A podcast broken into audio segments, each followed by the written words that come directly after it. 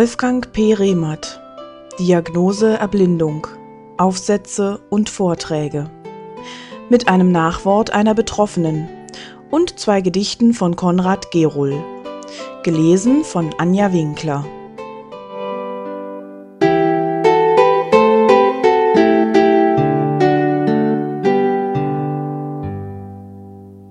Konrad Gerohl Begegnung Eine flüchtige Begegnung mit eiligen Worten, aus vollen Herzen die Last teilen. Eine flüchtige Umarmung, etwas Nähe zulassen, spüren, bewahren. Begegnung im Verlust, mitten im Leben, immer wieder abgeben, nun den Beruf. Begegnung in der Angst, frei, aber für was? Mehr noch lähmt die dunkle Wolke. Begegnung im Wehren, zornige Briefe gegen Frust und Zweifel, doch die Kraft verpufft. Begegnung im Stress, zeige, dass du mithältst, erlebe, was noch geht, jage die Reste des Glücks, bis du stürzt. Begegnung im Innehalten, der befreiende Wortschwall gibt uns auch Schutz.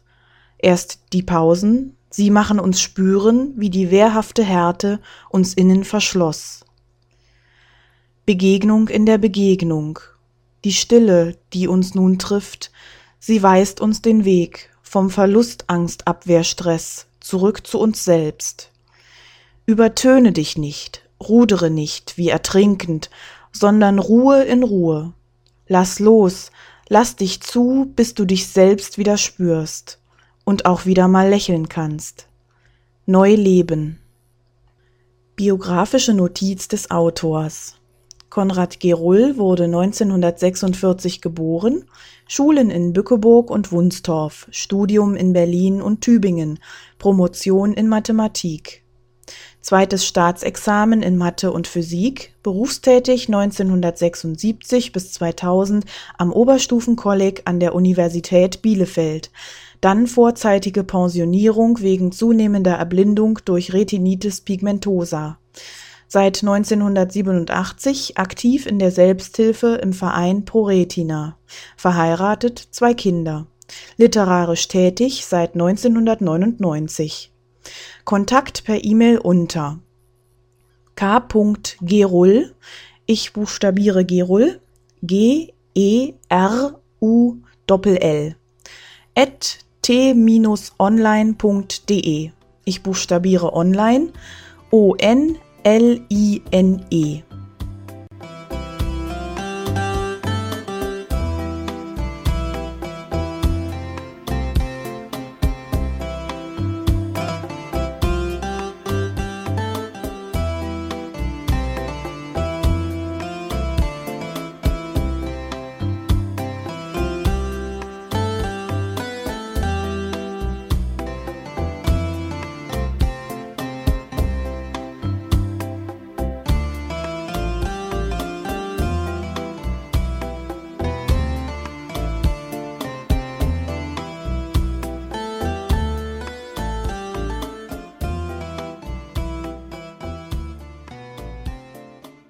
Vorwort über dieses Buch.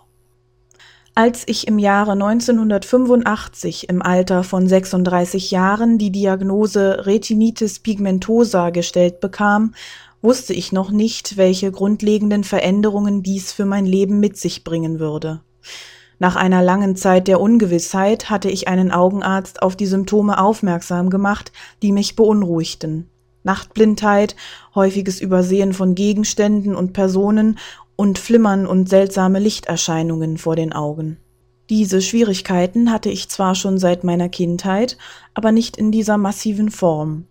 Auch war ich 1967 nach wenigen Wochen als dauernd untauglicher Wehrpflichtiger aus der Bundeswehr wieder entlassen worden, aber man hatte mir außer dem Eintrag eingeschränktes Gesichtsfeld in den Entlassungspapieren keine weiteren Einzelheiten mitgeteilt. Bis 1985 hatte ich keinen Augenarzt mehr aufgesucht, da ich bei mir keine besonderen Auffälligkeiten beobachtete. Die oben beschriebenen Symptome führte ich auf persönliche Schusslichkeit zurück und maß den gelegentlich auftretenden Lichterscheinungen und dem Flimmern keine weitere Bedeutung zu. Dann wurden die Probleme mit dem Sehen aber gravierender, und langsam wuchs in mir die Erkenntnis, dass da etwas nicht stimmte. Zu dieser Zeit hörte ich zufällig im Radio einen kurzen Beitrag über RP und merkte, dass dieses Krankheitsbild auf mich passte. Die Sendung schloss mit dem Hinweis, dass die Krankheit nicht behandelbar sei und letztlich zur Erblindung führe, was ich in dieser Eindeutigkeit aber einfach nicht zur Kenntnis nahm. Dann dauerte es immer noch einige Monate, bis ich mich endlich entschloss, beim Augenarzt eine Untersuchung machen zu lassen. Dieser führte einige Tests, zum Beispiel eine Gesichtsfeldmessung durch, wirkte am Ende sehr nervös und lehnte auf mein Befragen eine Diagnose ab. Er schickte mich in eine Augenklinik, um endgültige Klärung zu bekommen, und ich folgte seiner Aufforderung. In der Augenklinik wurden diese Tests nebst anderen wiederholt und ich schließlich in ein kleines Zimmer geführt, wo ich die Diagnose abwartete. Durch die Radiosendung war mir von vornherein die Diagnose klar. Ich erwartete eigentlich nur noch eine Bestätigung und weitere Einzelheiten vom ärztlichen Spezialisten. Nach einigen Minuten kam der Arzt und teilte mir mit, was ich schon wusste. In wenigen Worten beschrieb er das Krankheitsbild und gab ihm endlich einen Namen. Ich sprach ihn mehrmals direkt auf die Wahrscheinlichkeit der Erblindung an und drängte ihn zu einer Prognose, also eine Auskunft darüber, wann dies zu erwarten sei. Er weigerte sich standhaft, eine diesbezügliche Aussage zu machen, wünschte mir alles Gute und verließ nach höchstens zehn Minuten wieder den Raum. Heute weiß ich, dass er aus fachlicher Sicht nun einmal nichts anderes sagen konnte und dass er als Arzt, der ja eigentlich zum Helfen und Heilen angetreten war, bei einer Sache wie RP selbst eher frustriert und hilflos war. Auf diese Situation von Arzt und Patient bin ich in dem Beitrag Diagnose Erblindung eingegangen in der Hoffnung, dass ein Diagnosegespräch auch anders und besser verlaufen kann, wenn sich beide über die Situation des anderen klar sind. Diesem Gedanken der Bewusstwerdung über sich und den bzw. die anderen soll dieses Buch dienen. Mit Ausnahme des ersten Kapitels sind es Vorträge und Artikel, die sich zunächst an Betroffene wenden aber die Beiträge können natürlich auch von Nicht-Betroffenen gelesen werden, als Einblicke in die Problemstrukturen von Menschen, die einem fortschreitenden Erblindungsprozess unterliegen. Das sind neben Augenärzten auch Angehörige, Lebenspartner, Eltern betroffener Kinder, Lehrer, Psychologen und alle anderen, die das Thema aus der Innenansicht kennenlernen möchten.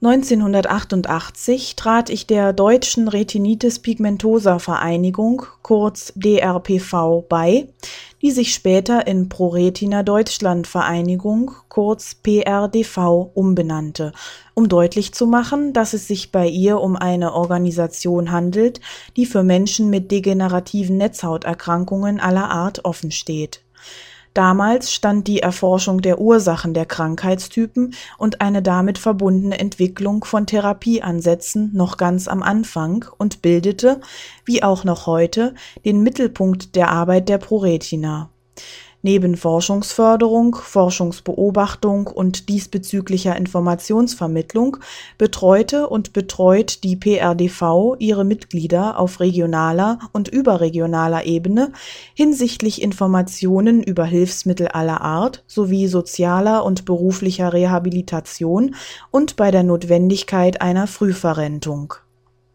zum Zeitpunkt meines Eintritts war den führenden Personen der Organisation zwar klar, dass es bei der Betreuung und Beratung der Mitglieder auch darum gehen musste, sie bei der psychischen Bewältigung ihrer Behinderung zu unterstützen, jedoch war das bei ProRetina damals noch nicht institutionalisiert und kompetente Ansprechpersonen nicht benannt. Ich nahm damals deutlich diesen Mangel wahr und dachte darüber nach, wie dem abzuhelfen sei. Durch die Arbeit mit Gesprächsgruppen von Betroffenen und die Bekanntschaft mit anderen selbst betroffenen Psychologen und Psychologinnen beziehungsweise Psychotherapeuten und Psychotherapeutinnen bildete sich der Arbeitskreis Psychologie der ProRetina Deutschland, der sich im Januar 1998 konstituierte Im Laufe der Zeit schrieb ich einige Artikel und hielt Vorträge zu den Problemen, die sich bei Beratungsgesprächen als Schwerpunkte herausstellten. Diese Texte stelle ich in diesem Buch einer größeren Leserschaft vor. Ich habe sie mit Ausnahme unbedeutender Überarbeitung nahezu unverändert belassen. Da sie jeweils für sich stehen und zunächst nicht für eine zusammengestellte Veröffentlichung gedacht waren, kommt es gelegentlich zu kleineren Wiederholungen, die man mir bitte nachsehen möchte. In die Texte sind auch Erfahrungen aus meiner psychotherapeutischen Arbeit mit Blinden und Sehbehinderten eingeflossen.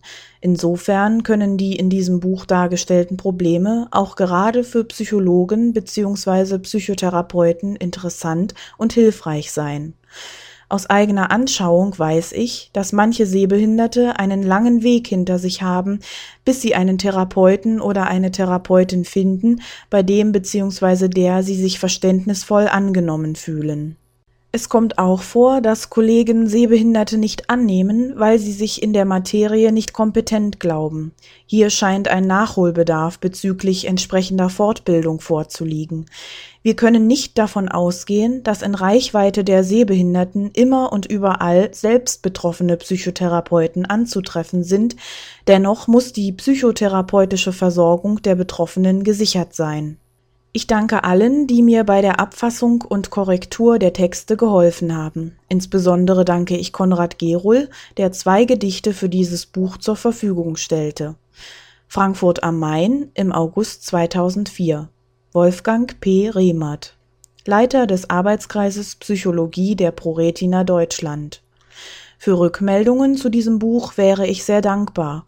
Bitte wenden Sie sich an mich unter der E-Mail-Adresse remert.remert.de. Ich buchstabiere Remert R-E-H-M-E-R-T.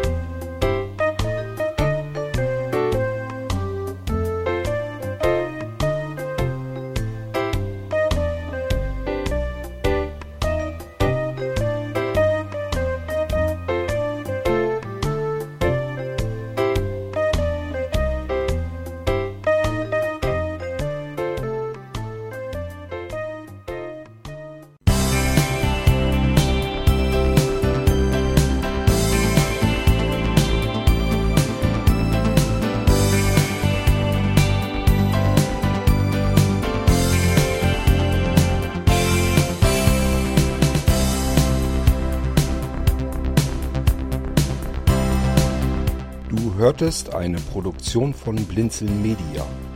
Wenn du uns erreichen möchtest, dann kannst du das gerne tun per E-Mail an podcast.blinzeln.org, blinzeln mit einem D in der Mitte, oder aber über unser Kontaktformular auf der Webseite www.blinzeln.org.